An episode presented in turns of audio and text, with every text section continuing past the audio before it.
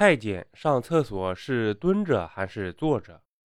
太监也称宦官，通常是指中国古代被阉割后失去性能力而成为不男不女的中性人。他们是专供皇帝、君主及其家族议使的官员，又称四人、阉人、阉官、宦者、中官、内官、内臣、内侍、内监等。早在先秦时期就有了宦官制度，《诗经·周礼·礼记》中都有关于宦官的记载。周王朝及各诸侯国大都设置了宦官。秦国宦官嫪毐。受太后宠幸，权势显赫，封为长信侯。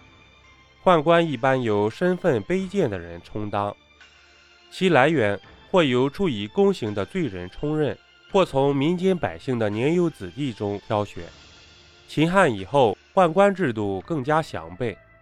宦官作为一种特殊政治势力，对许多朝代政局产生重大影响，例如赵高、魏忠贤。李莲英等都是历史上赫赫有名的太监，就连东汉时期改进造纸术的蔡伦也是太监出身。那么，为什么会有太监的存在呢？在皇宫内廷中，上自皇太后、太妃、宫女等女眷众多，更何况还有皇帝的三千佳丽嫔妃。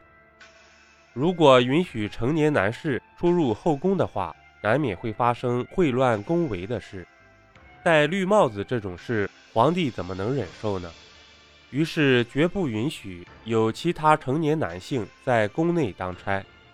但宫内有很多体力活，比如抬轿、拉柴等，是很多宫女做不了的，于是就有了太监。虽然他们身体有残缺，长得不男不女，没有胡须，声音细腻。但到底在体力活上还是比宫女出色的。重点来说，古代的太监都是怎么上厕所的呢？我们都知道，男子进宫是要阉割的，称之为净身。只有净身之后，才能进宫做太监。这种传统从春秋战国时期就开始出现，并且在汉朝的时候开始流行，而后每一个朝代都会沿袭。但是之前的朝代阉割男童仅仅只是切除睾丸，不会影响到排尿。但是在清朝，统治者要求将整个外生殖器全部切除。提到净身，你可能想到的这样一个场景：被推进一个小黑屋，有人突然捂住你的嘴，强按着你躺下，然后扒光你的裤子，咔嚓一刀。随着你嗷的一声，你就得进宫当太监了。可实际上并没这么简单。有时候，就算你急于进宫，还得看朝廷是否允许。尤其是在清朝，要想做太监，必须要有宫里的太监作为介绍人，而后家人会陪伴男童来到宫里制定的净身处签订条约，确定出事不会怪罪净身的人。将这一切手续都办完之后，阉割手术就可以准备了。手术成功后，负责阉割的太医会找来一些胡椒粉和蜡油，倒于伤口上，用以止血止痛。然后将一个细细的麦秆插入尿道中，让尿液通过麦秆流出，避免尿液上的细菌感染伤口。之后，太监们保持麦秆排尿数月。在日常生活里，太监们对于小便是无法像以前一样控制的，就如同水龙头失控的水管，水流不再规规矩矩，随时随地的乱流，让他们时常出现小便失禁的尴尬情况。而他们上厕所肯定也无法像正常人那般站着或者是蹲着。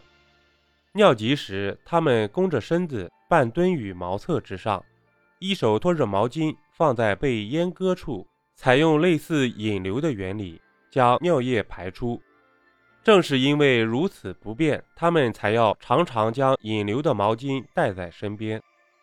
而这条引流的毛巾也扮演着临时尿布的角色，防止小便失禁时尿液四处洒落，有碍公容，惹恼主子。可是日积月累，这毛巾也会变得越来越臭，臭味洗也洗不掉。裤子和下襟也因沾了尿液，却无法及时更换而发臭。地位较低下的太监，平日里根本没有那个空闲时间去偷一下懒、洗个澡、换个衣服什么的。久而久之，那些带在身上的尿液被风干，臭味渐浓，于是就有了“臭太监”这一说法。本集播讲完毕，点个关注，订阅一下哦，下集我们不见不散。